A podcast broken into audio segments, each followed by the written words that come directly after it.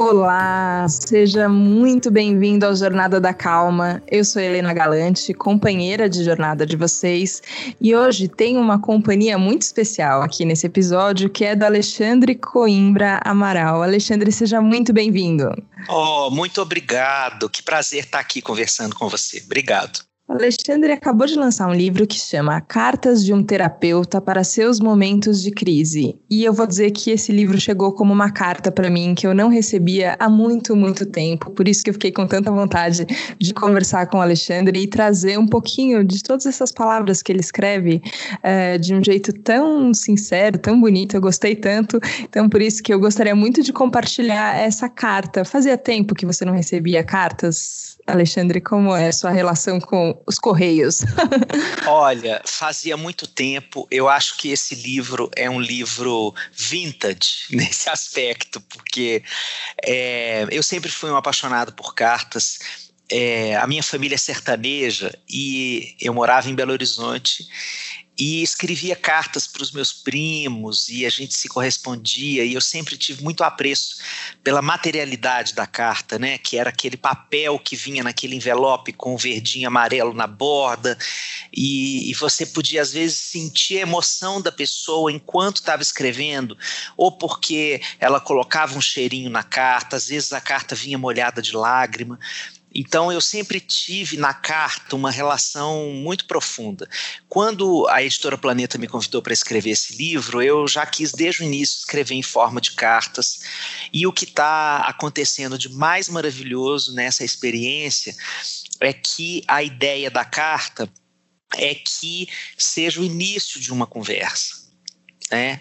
É que o livro seja o início de um dedo de prosa, sentado numa boa varanda, tomando um bom café, é, que o leitor ou a leitora se sinta convidado para me escrever cartas. Eu vou responder todas as cartas que chegarem até mim. E elas já estão começando a chegar e eu estou agora nessa vida de responder as cartas que as pessoas me viam. Eu estou muito emocionado. Tá um pouco como a Dora ali do Central do Brasil, que fazia tempo que não lembrava desse filme. A hora que eu tava lendo você contando sobre, sobre a sua relação com esse filme e com a carta que ele escreve pro Josué no final, eu fiquei muito emocionada de lembrar de novo. É quase como se a emoção do filme e da carta e dessa saudade antecipada que ela coloca ali viesse junto. Enquanto você estava escrevendo, você assistiu de novo o filme diversas vezes ou não? Como foi, Alexandre? Não, não. Eu, eu, esse é um filme que eu já assisti tantas vezes na vida que eu devo saber ele de cor, sabe? Igual criança que assiste a Pequena Sereia, né? E que já sabe as falas e vai cantando a música e depois sabe o que, é que vai acontecer. É, eu trabalhei muito tempo com esse filme, né? Com crianças, é, em comunidades periféricas, trabalhando a ausência do pai. É um filme muito poderoso, é, que fala muito da, da capacidade que nós temos de, de nos conectarmos com com o que a gente pode viver na vida, né? É, e, e, o poder da sinceridade, da verdade, da honestidade da alma. É, mas não, eu não, eu não retornei. Tá aí uma boa dica, viu? Voltar a assistir Central do Brasil. Vou fazer isso hoje. Obrigado pela, pela lembrança. Nossa, porque a descrição era tão viva, mas acho que tem a ver com isso, né? A gente volta essa coisa que criança tem, né? De assistir muitas vezes, assistir muitas vezes. E eu sempre fico pensando, como é que eles conseguem, né? Como é que, como é que não perde o interesse? E aí tem algumas coisas que eu gosto também, que eu escuto de novo, escuto de novo, vejo de novo, e eu acho que tem a ver com esse olhar vivo que a gente desenvolve para sempre ver uma coisa nova, para sempre é, voltar com um olhar de descoberta. E eu nunca escrevi um livro, e esse é o seu primeiro livro também. E eu fico pensando como é que é esse processo em relação ao próprio texto. Porque você fica nele, né? E ele vai, ele volta, e, e depois de novo. E, e teve, inclusive, adaptações feitas pelo momento que ele está sendo lançado, né? Teve uma carta que entrou de última hora, não foi? A carta do abraço? Conta um pouquinho. Olha, esse livro foi escrito em dezembro. É, ele, a ideia dele já estava, né? É, viva dentro de mim, mas eu, eu só tive tempo mesmo para me dedicar à escrita em dezembro. Eu tirei férias e, portanto, ele foi escrito em 30 dias. É, ele ia ser publicado em março, veio a, final de março, início de abril, veio a pandemia, cancelou-se depois, em maio, veio a notícia de que a gente publicaria em julho. E aí eu achei importante escrever um capítulo que conversasse com a experiência da crise atual que a gente está vivendo é, e veio a ideia de escrever a Carta do Abraço, né? porque é um livro escrito como se os autores dos capítulos fossem os sentimentos humanos. Então você recebe uma carta da tristeza, do medo, da saudade, do ciúme, é, da vergonha, né, da esperança. É, tem a carta da morte, que é muito impactante. É, e aí eu decidi escrever a carta do abraço, porque eu sou uma pessoa muito abracenta e, estou muito, e tô muito saudoso dos abraços, sabe? Eu, eu, eu sempre vivi é, abraçado, assim, pencado num monte de gente. Eu sempre fui aquela pessoa que em foto tá assim com 10, assim, de galera. Eu acho que eu encarnei de galera, Sim. sabe? Então é uma coisa que eu tenho sentido muita saudade. E então a carta do abraço veio, acho que veio para mim mesmo. Eu acho que eu escrevi aquela carta para mim. Foi isso. Nossa, mas eu gostei muito, especialmente dela, assim, porque eu acho que também sou abracenta. Aliás, amei esse nome, vou, vou adotar para a vida com, com a sua licença, Alexandre. Achei maravilhoso me caracterizar como abracenta. Mas é isso, esse, essa vontade de pegar, de, de ficar perto, de usar o tato, né? De, de parece que contar pela pele o que, que a gente sente pela outra pessoa. E isso faz muita falta agora. Só que o abraço, enquanto ele está escrevendo ali aquela carta para gente, enquanto você escreve o que o abraço nos conta lá do futuro, pós-pandemia, o que, que ele que, que ele está aguardando, e você fala sobre essa criatividade de achar outras formas de se comunicar. E eu fiquei pensando que, que a gente às vezes fica um pouco mal acostumado, não sei se é essa palavra assim, mas a gente entra nos hábitos, né? Então agora o hábito é só o vídeo, ou agora o hábito é só a chamada de telefone. E, e eu acho que quando a gente procura as palavras desse jeito bem, é, bem sentado na varanda, como você está falando, e a gente encontra quais são as melhores palavras para carregarem um abraço até a pessoa que está do outro lado. Eu achei isso muito bom. Isso me lembrou que o abraço pode ter outras formas também, sabe? Nossa, completamente. É, é assim de novo, talvez nenhuma dessas nossas alternativas atuais substitua a potência de um belo abraço, mas é, isso também faz com que nós desenvolvamos a possibilidade de se ver como uma pessoa que consegue criar mundos no mundo. Né? Porque quando eu invento uma coisa que não está posta na vida, é, eu crio uma coisa que faz muito sentido para mim, porque fui eu que criei. É, eu crio do meu jeito. É, e isso pode ser um exemplo de como eu posso levar outras coisas da vida, outras áreas da vida. Então, por exemplo, se o meu jeito de abraçar não for ligar a câmera a todo momento, o meu jeito de abraçar pode ser, por exemplo, fazer uma comida, é, que é uma coisa que eu gosto de fazer, e levar para um amigo e deixar a comida na porta da casa dele. A minha forma de dar abraço pode ser, por exemplo, escrever uma carta e deixar uma carta para aquela pessoa.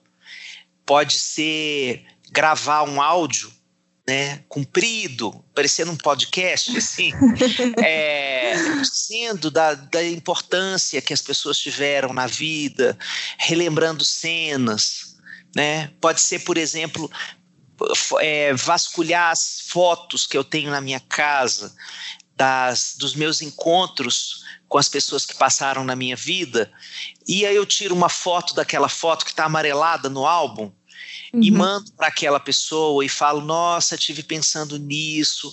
Né? Então, eu acho que há muitas formas de você, é, nesse momento em que está todo mundo se sentindo sozinho, é, carente, é, com as emoções mais turbulentas, né? Porque esse é o nosso funcionamento esperado dentro de uma crise como essa. É, a gente tem como abraçar de muitas formas e, e, inúmeras outras que eu não consegui pensar aqui porque eu sou só um, né? Achei muito importante, assim, e, e, a gente assumir uma crise também, eu achei só isso já um pouco libertador, sabe? Eu acho que às vezes, é, com todas as emoções, a gente sente um pouco isso, né?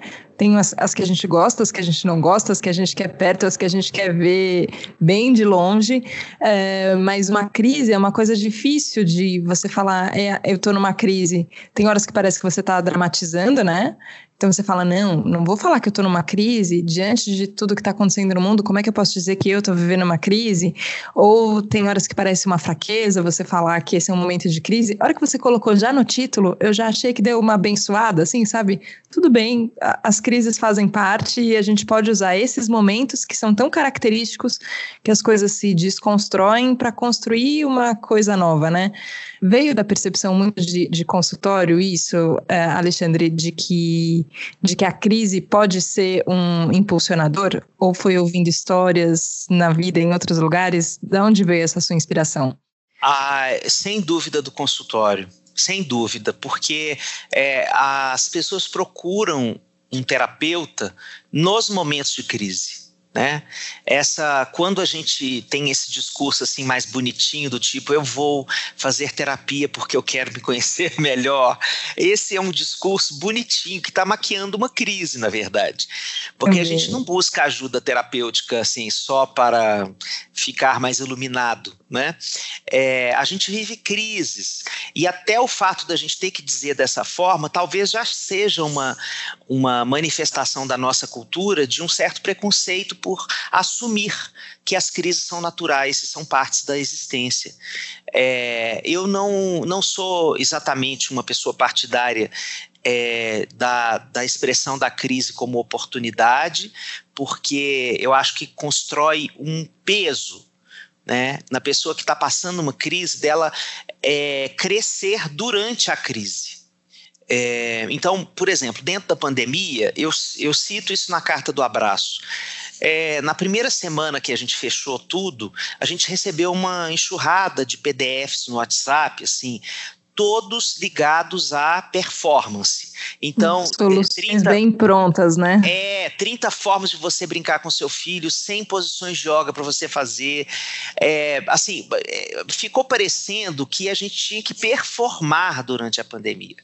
E é esse é, é nisso que eu estou falando da minha diferença do olhar sobre a crise. Né? Porque se a crise, sobreviver a uma crise já é uma grande performance. É, passar pela crise é, e conseguir minimamente manter a sua vida funcionando já é uma bela performance.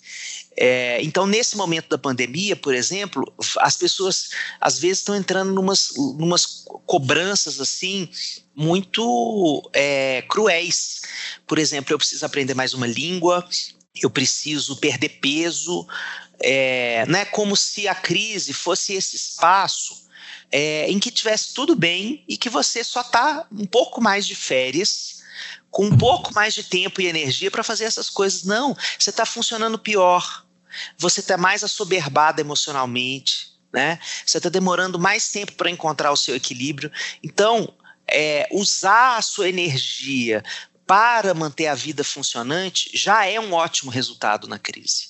Né? Depois que ela passa, a gente tira lições e a gente olha para ela e vê o quanto a gente cresceu. Mas ter isso como essa meta é, é, que coloca todo mundo meio que numa competição dentro da crise, eu acho isso horroroso. Eu acho que é, é, a gente precisa desenvolver a solidariedade, né? Tipo, agora a crise do coronavírus não é uma crise para ser vivida sozinho é, é sair dela coletivamente, porque essa tragédia é coletiva. Então é cada hora olhar quem é que está perto de você, que está precisando mais do seu colo, do seu olhar, da sua palavra, do seu apoio, da sua ajuda, né? E sentir que o tecido social inteiro compõe esse abraço, né? É nisso que eu acredito. Eu acho que você expressa isso muito bem quando eu fiquei tocada com a carta do medo. Já teve um episódio que eu falei uma vez sobre um exercício que eu tinha lido num livro que é de você escrever uma carta para o medo. Então você fala: Ô medo, eu sei que você está aqui. E agora a gente vai a gente vai seguir e vai ser desse jeito. E você colocar no papel tudo o que você você sente em relação ao medo e você contar para o medo o que você quer fazer em relação a ele. Só quero que você faz da maneira inversa. Então, o medo te contando, olha, eu tô aqui, é, eu sou assim, talvez eu, eu, eu tenha um risco aqui para te contar, um, um alerta para te fazer, é, alguma coisa que você tenha que prestar atenção. Eu achei isso muito importante, porque eu acho que tem uma sutileza, não sei se eu vou conseguir explicar direito, assim, é, tem um bom tanto de, de acolhimento que a gente tem que, ou de aceitação, talvez seja a melhor palavra, das emoções e das coisas que estão acontecendo, é, e tem um tanto de vontade de transformar um pouquinho isso, assim, sabe? Então eu não, eu, é, o medo tá aqui, mas eu não quero que ele me paralise. Ele não quer me paralisar também, ele me contou isso na carta, que ele não veio para me deixar travada isso. aqui. Isso é, aí. É, não, não é essa a intenção. Só que parece que você tem que ter primeiro esse momento do ok, eu aceito, e depois um segundo momento que você fala, ok, você está aqui, mas a gente vai para um outro lugar também. Como é que a gente trabalha essa. Escrevendo pode ser um jeito da gente trabalhar essa, essa nossa relação com o medo, por exemplo? Eu tô suspeito para falar porque ela sempre foi o meu jeito de continuar vivo. Eu escrevo para me manter vivo, assim, é nesse nível de intensidade a minha relação com a escrita. É, mas eu acho que a gente, diante do medo, é, o que o medo vem dizer né, nessa carta é assim que ele não quer ser um fantasma, mas ele está presente o tempo todo. Então, primeira coisa é sair dessa ideia de que a gente, em algum momento da vida, a gente vai conseguir substituir o medo pela coragem. É, isso é uma mentira que contaram pra gente, sabe? Não tem. Porque a gente está sempre estreando na vida, a gente está sempre começando uma nova fase. E essas estreias da vida, elas dão medo, porque a gente nunca viveu. Então a gente não sabe como é que a gente vai lidar, o que, que a gente vai precisar de desenvolver de habilidade para dar conta de uma nova fase. Uma nova fase pode ser a adolescência, pode ser um novo emprego, pode ser um novo relacionamento, pode ser uma pandemia, né? Então todas essas estreias na vida elas geram medo. Então a gente precisa é, é dizer para todo mundo assim, não tem jeito, é com medo que a gente vive. Né? E a, a saída da vida não é eliminar o medo, mas é viver com ele, além dele e apesar dele. Né? E é, uma das coisas que eu coloco na carta do medo, que o medo nos dá como dica, é assim: que o avesso do medo não é a coragem, é o nós. Então a gente vence o medo de mãos dadas com as pessoas que fazem sentido para a gente, com as pessoas que, é, que deixam a gente mais forte, que olham para a gente com um olhar mais amoroso, que fazem a gente se sentir potente na vida. Né? Então, o, o, medo é, ele é um companheiro de travessia, ele é um companheiro de jornada. É, eliminar o medo talvez não seja uma coisa que faça a gente viver a vida com a mesma potência. E você falou de vida, é, eu tô indo em muitas ordens, assim, mas eu tô ouvindo você falar e vem trechos do livro e é engraçado, porque tem que contar para todo mundo que tá ouvindo agora o Jornada da Calma que eu não conheci o Alexandre, a gente nunca tinha conversado antes, mas é engraçado como o livro traz essa sensação de intimidade e proximidade, né? Ai, Parece que coisa boa! Essa é a melhor, melhor, melhor frase que você podia me dizer. Muito obrigado, porque essa era a intenção. Que bom que você sentiu isso quando você fala no final sua, a, a, sua carta, eu o Alexandre escrevendo uma carta para a vida de agradecimento, eu fiquei pensando nisso, assim, ó, quantas pessoas fizeram parte de você até você chegar nesse momento em que você compartilha tudo isso com tantas pessoas. É, e, eu, e, eu, tenho reparado no seu, nas suas redes sociais, no Instagram, que você tem recebido as pessoas lendo livre, sentindo coisas e colocando todas elas para dentro de você também. É, até essa sua intenção de responder todo mundo, eu achei muito bonito e eu acho que tem a ver com isso do nós que você está falando, né? Tem um reconhecimento de que a jornada é nossa, no sentido de cada um tá, tá seguindo ali a sua jornada, mas ela, ela é nossa coletiva também, né? Tem muitas pessoas que fazem parte. Eu fiquei muito emocionada com essa carta que você escreveu de agradecimento, assim, achei muito muito completa, aceitando tudo que aconteceu no caminho, mas muito agradecido realmente às pessoas, isso é muito forte. Olha, nossa, deixa eu pegar um ar aqui que você me emocionou demais. é, eu eu sempre achei que a, a existência era uma, uma aventura que não dava para fazer sozinho. É, eu sempre me senti muito incompleto, com poucas habilidades para muita coisa mesmo na vida, né? Então eu sempre achei que a vida era um espaço para pedir ajuda, para se aninhar de gente bacana, para construir é, abraços, sabe, é, importantes. Então, é, na hora que eu fui escrever essa carta, eu também chorei muito nesse, nesse foi a, literalmente a última coisa que foi escrita do livro, né? É, porque eu fui entendendo assim que a nossa vida é composta mesmo desses encontros, que é por causa deles que a gente é, consegue se desenvolver, consegue construir coisas, né? Todas as nossas construções, os nossos fracassos, são todos coletivos, né? É, tudo que acontece na nossa vida é relacional. É, então, é, é, eu fiquei muito, muito comovido de me lembrar de cada cena, de cada pessoa que passou pela minha vida, que foi me dando é, força, que foi me dizendo, né? Sobretudo pensando na escrita do livro, né? As pessoas que disseram pela primeira vez, Alexandre, eu acho que você tem que escrever um livro, Alexandre, eu acho que você pode escrever um livro, né? É, até todas as pessoas mais essenciais, como os meus filhos, a minha companheira de 25 anos de estrada, quase, né, Daniela, com quem eu divido a vida, é, os meus pais, meu irmão. Então, é, foi muito bonito recordar isso. E acho que a gratidão nasce nesse, né, na hora que a gente se conecta com essa imagem, é imediata essa sensação da gratidão, porque você realmente se vê é, pleno de cenas é, que só puderam existir porque essas pessoas te deram a mão. Você fala isso também sobre a memória, eu acho importante a gente falar, né? Que a memória tem um recorte, a hora que a gente está olhando, que a gente está contando uma história, tem o, tem o nosso jeito de olhar para essa história, tem o nosso jeito de olhar para as relações, e, e, eu concordo muito com isso, que com essa sensação, compartilho dela, que você falou, de, de me sentir incompleta, que parece que eu vim de bando mesmo, assim, ó, tem que ter mais gente, não tem que ser uma galera, não dá para ser sozinho, porque tem muita coisa, e a gente tem que fazer muitas coisas que dependem de todo mundo junto. Eu gosto dessa sensação. É, mas eu já, às vezes, compartilhando às vezes, com alguns amigos sobre essa sensação que eu tenho, as pessoas falam: ah, mas isso é porque você tem uma família muito legal, ah, isso é porque seus amigos são muito legais, porque você não, não teve essa experiência que eu tive, você não passou por essa dificuldade que eu passei. É, falando muito de mágoas, de pessoas que passaram no caminho e que às vezes as, as coisas não foram tão legais. E eu fiquei pensando nessa carta de agradecimento à vida, que ela contempla, inclu, inclusive, as coisas que você olha e diz isso não foi bom, isso não, isso eu gostaria que não tivesse acontecido. Porque a verdade é, se não tivesse acontecido, se a gente não tivesse aprendido com essa, com esses episódios, como a gente poderia ter chegado até aqui, né?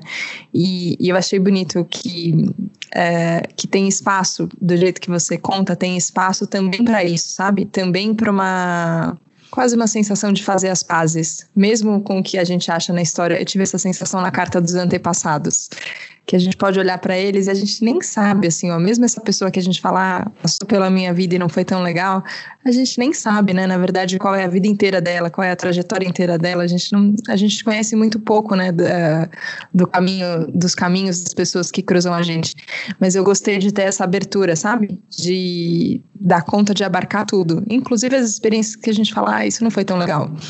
É, porque às vezes eu penso que tem uma uma deturpação desse conceito de gratidão, ocultando ou soterrando a expressão da dor. Né? É muito importante que a gente possa expressar qualquer coisa, qualquer sentimento na vida, sempre que houver qualquer, qualquer tabu é, envolvendo a expressão de um sentimento, a gente está no lugar errado. A gente precisa encontrar um lugar de existir em que qualquer coisa possa ser dita. É, agora, é, na hora em que a gente se coloca genuinamente diante das nossas dores, a gente também encontra a nossa beleza, porque existem é, existem aprendizados na vida que aparecem por causa das dores, não somente por elas. O orgasmo pode ser um ótimo professor. Né? É, que bom, né? Ainda bem. É, né? Essa ideia de que a gente só aprende na dor é só um pedaço da história. Tem muito prazer é, nos esperando na vida para ensinar coisas que a gente não sabia também. Mas as dores, elas nos convidam a perceber que a gente é maior do que a gente imaginava é, as dores nos convidam a perceber que a gente se levanta é, das quedas da vida de um jeito inédito, sempre mais forte, sempre mais consciente, né? Mesmo que a gente passe, por exemplo, por uma depressão, entende? É, a travessia de uma depressão é o fortalecimento da alma também. Então, é, a, a, experiência de você ir renarrando tudo isso, é, isso faz muito bem, muito bem. Por isso é que a palavra é tão potente, né? Isso que, que você fala para mim é, é o motivo que eu mais admiro os psicólogos, sabia? Porque é alguém que te escuta, que não vai tomar decisões por você, que não é seu amigo, que não necessariamente vai ter aquele abraço, ou que, que vai ser uma pessoa que faz parte do seu círculo íntimo, mas é alguém que te escuta e que acredita que você tem sim capacidade de passar por qualquer coisa que você estiver passando. E eu acho isso muito forte, assim, é uma profissão que parta desse princípio de que a gente acredita na capacidade do outro. A pessoa tem, é, tem capacidade e, e, a gente pode ajudar com recursos, mas todo mundo pode, pode atravessar, fazer essa travessia. É, eu, acho, eu acho encantador nessa profissão de psicólogo e, pelo, pelo jeito, é uma profissão que coube perfeitamente nisso que você sentia, né? É um encontro muito potente o encontro da psicologia com a minha história, porque a psicologia meio que me salvou de uma impossibilidade temporária que o que eu queria mesmo era trabalhar com escrita. Você vê que isso está se realizando 30 anos depois, né? É, por vários motivos eu fui para psicologia, mas acabou se transformando numa, numa delícia de encontro e eu pude é, escrever é, histórias junto com os pacientes, né? A gente, a terapia é uma construção a duas, a quatro mãos, né? De uma nova forma de olhar para a própria história. Então é, é, um, é uma. Eu sinto a terapia como uma tecelagem fina, assim, sabe? Em que a gente vai alinhavando a dor, o prazer, o que eu sei de mim, o que eu não sei de mim, o que eu gostaria de ser. Eu vou alinhavando tudo isso numa história que caiba dentro dentro daquilo que eu quero ser. É muito bonito esse processo. Eu, eu sou apaixonado, né? Não posso, senão eu vou ficar falando aqui até amanhã. Não, mas eu acho, eu acho que esse livro, Cartas de um Terapeuta para Seus Momentos de Crise, é, é realmente o um encontro disso, de, uma escrita que estava aí em você, uh, e você fala de tantas pessoas que te incentivaram a não ser só um psicólogo escrevendo, mas ser também um escritor, uh, abraçar esse, esse papel e, e abraçar essas histórias todas, né, de todas as pessoas que você ouviu e que você continua ouvindo até hoje. Uh, receber todas essas cartas e entregar para o mundo o que a gente tem para dizer. Então, eu queria te agradecer pela carta que chegou aqui para mim. É, eu acho que um pouco o podcast é meu jeito de mandar cartas também, cartas sonoras, para todas as pessoas que estão ouvindo, para que essa tecelagem fique, fique mais bonita, né? E ela abarque tudo que tiver, todas as emoções, todos os sentimentos, é um espaço seguro para tudo que, que a gente sente, mas que a hora que você vê assim um pouquinho mais de longe, você falou oh, coisa bonita que essa vida está construindo, viu? Então queria te agradecer, Alexandre, mais Nossa, uma vez. Não só pelo livro, mas pela conversa. Muito obrigado, Helena, pela por uma apreciação tão tão delicada do livro, por uma, uma sensibilidade que é sua, é, que você generosamente trouxe para o seu olhar para a minha escrita. É, nossa, eu estou saindo daqui hoje muito, muito feliz por ter participado dessa conversa, de ter podido aprender com você sobre como uma pessoa sensível como você pode ler essas, essas linhas. Obrigado. Obrigada, obrigada. É a nossa carta para o diálogo aqui, porque a gente acredita nele, não é?